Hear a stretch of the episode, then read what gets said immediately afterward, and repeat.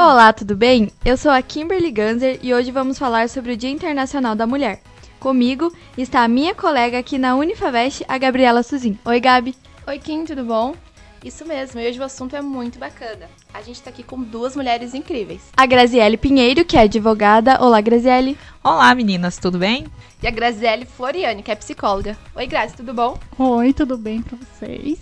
Então, pra gente começar, a gente queria saber de vocês, como são duas profissões diferentes, é, como vocês percebem o preconceito por ser mulher dentro do trabalho de vocês? Então, meninas, é, falando um pouco na área de psicologia, é, a gente não consegue ter tanto preconceito enquanto acadêmico, porque a grande maioria das, do, dos profissionais de psicologia são mulheres né? A minoria são os homens, então a gente está empoderada mesmo nessa área. Mas enquanto profissão, a gente consegue perceber que alguns nomes mais requisitados na, na área são de homens. Né? Então a gente consegue perceber um pouco que a mulher está atrás nesses quesitos. Mas trazendo de forma geral, o preconceito em si tem que ser quebrado em todos os âmbitos principalmente para nós mulheres, que é um pouco mais difícil na, na sociedade, né?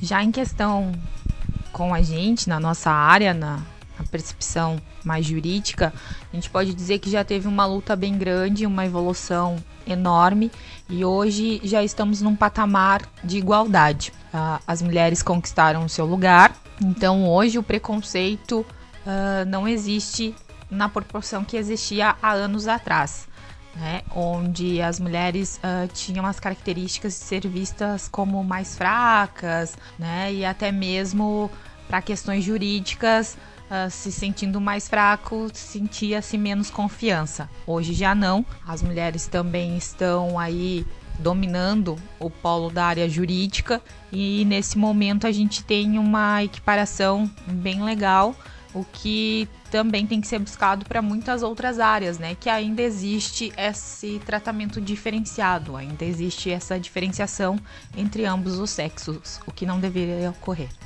E, gente, como vocês percebem esse tipo de abuso no trabalho de vocês? Ele é diretamente a vocês ou vocês escutam de alguma pessoa, de algum lugar, enfim? Eu nunca nunca passei por esse constrangimento, mas a gente escuta de algumas pessoas, né? E principalmente de pessoas até que nos procuram, né? de outras áreas que gostariam de saber o que, que podem fazer, mas até mesmo sentem um medo do que fazer e a consequência que esse fazer traria, porque geralmente não são coisas de início diretas, né? São coisas indiretas que vão ocasionando e muitas vezes a pessoa chega a não perceber, porque aquela rotina, né? A própria palavra já diz, rotina, já caiu no costume, já aquilo ali já tá formalizado, então a pessoa não percebe que aquilo na verdade está causando algum mal a ela, até emocional ou até mesmo às vezes físico. Então aquilo continua perseverando. Talvez outras pessoas que vejam e tomem uma atitude por ela ou aconselhem ela a tomar uma atitude. Mas assim, na, na maioria das vezes, são pequenas coisas, pequenos atos que às vezes a própria pessoa não consegue uh, estimular, ter um estímulo de admitir que está sofrendo esse abuso, que está sofrendo esse preconceito naquele local. Exatamente, a gente seguindo nesse âmbito de abuso, como a Grazi falou, é, a gente consegue perceber o abuso emocional, psicológico e o abuso físico. E no âmbito do trabalho, o abuso né, de poder né, contra a mulher. Mas realmente na área da psicologia a gente pode trazer esse questionamento é, de qualquer pessoa, qualquer a mulher em si, a procura por isso. É, o sofrimento que isso traz, seja como qualquer forma desses abusos que a gente trouxe aqui para a questão. É, também é importante a gente trazer que se tornou natural e a gente não tem como trazer isso ou empoderar essa mulher a se questionar sobre esse abuso que diariamente se torna natural e a gente não se dá conta ou por falta de defesa ou por medo ou por alguma coisa impede de nós mulheres é, seguir à frente, né? Como eu disse, é natural. Uma frase, uma fala, algum gesto, algum comportamento que passa desapercebido porque foi natural, mas não é natural. O abuso ele tá aí e a gente tem que debater, a gente tem que anular isso, né? Se sentiu constrangida, se sentiu ofendida, vai, procura os seus direitos, procura alguém para conversar, se orientar, para que a gente comece a evitar isso de qualquer pessoa que venha contra nós mulheres é que, infelizmente, esse tipo de comportamento está muito enraizado, né, ainda na sociedade. Então, até a gente perceber que aquilo é errado, que não é o certo, e falar é um processo, né? É um processo é, muito lento e grande, né? Como a gente sempre diz. Mas a partir do momento que a gente começa a se tornar crítico das nossas atitudes, o que é meu e o que é do outro, a gente começa a estabelecer um parâmetro. Se a gente não debate esses pequenos detalhes do dia a dia, dos acontecimentos, muitas vezes passa por natural, vira cultural, né? E a grande questão realmente é essa cultura, né? Cultura lagiana, cultura de outra região e assim por diante. Mas uh, isso tem partir de nós, nós mulheres começar a questionar isso. É isso mesmo? Precisa seguir nesse caminho? A gente pode sim, aos poucos, ir mudando a cultura também, né? E vocês acreditam que uma das maiores dificuldades seja essa coisa de, no caso das mulheres serem as vítimas, mas serem as culpadas ao mesmo tempo? Que eles é, meio que colocam a gente na posição de vítima culpada, porque tava com uma roupa mais curta, porque estava no lugar errado na hora errada. E eu acho que uma das dificuldades das mulheres em, em falar sobre isso é justamente porque no final ela ainda vai sair como culpada. Vocês acreditam que, que essa é uma das dificuldades? Eu não acredito nisso. É errôneo você falar que a saia define. Hoje em dia a gente tem muitos exemplos disso, né? Da aparência não definir a profissão, ou definir o gênero, ou definir raça ou cor. Então, a mulher não tem culpa do que ela veste, desde que ela se sinta muito bem. A culpa, a única culpa que ela deve sentir é a culpa de se sentir bem e empoderada, linda, maravilhosa. É isso que ela tem que sentir. O outro não tem nada a ver com isso e não deve culpá-la por isso, né? Pegando um gancho no que a minha colega Grazi nos colocou, é uma um, um quesito que, na verdade, trata de uma questão cultural, né?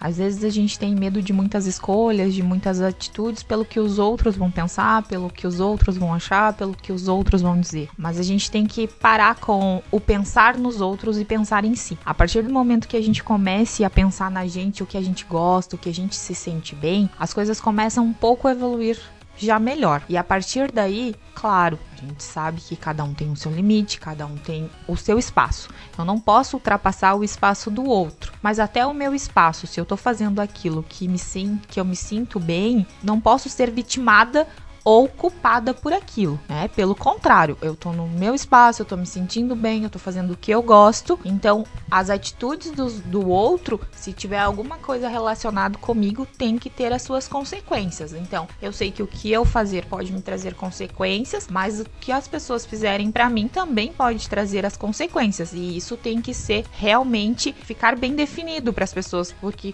como você colocou ali no início da pergunta, ali do questionamento, às vezes, muitas vezes em questão principalmente de abuso sexual e tal, ah, porque a mulher estava à noite sozinha, isso e aquilo. Tá, mas e por que, que ela estava à noite sozinha naquele local? Muitas vezes ela estava vindo no local de trabalho, que ela larga tarde, tal, tal, tal. Não é por uma questão realmente assim, eu estava lá porque eu queria. Ou se queria também, é um direito dela. A Constituição prevê, no artigo 5 o direito de ir e vir a qualquer pessoa. Então, não tem o questionamento assim, ah, tava lá porque quis, por isso que aconteceu. Não, pelo contrário. Na verdade, essa cultura que a gente traz aí de muito tempo e que ainda ainda uh, já teve muita mudança, claro, mas ainda precisa mudar muita coisa. É que acaba chegando nesse sentido de quando acontece alguma coisa, querer interpor também a responsabilidade para a vítima. A gente já conquistou muitas coisas, mas para vocês, o que falta ainda? Falta ainda muita coisa, né? Mas o que, que é mais urgente a gente ainda conquistar? Então, meninas, é, na minha percepção, realmente como você falou, a gente já teve muitas conquistas, mas não o suficiente para nos deixar tranquilas no nosso dia a dia, né? De assegurar a nossa tranquilidade do ir e vir, como a gente estava comentando. Obviamente, a, a gente está indo muito devagar, Mas com esses movimentos que a gente está tendo hoje, está dando mais força a isso, a essas mudanças, a esses novos conceitos do ser mulher.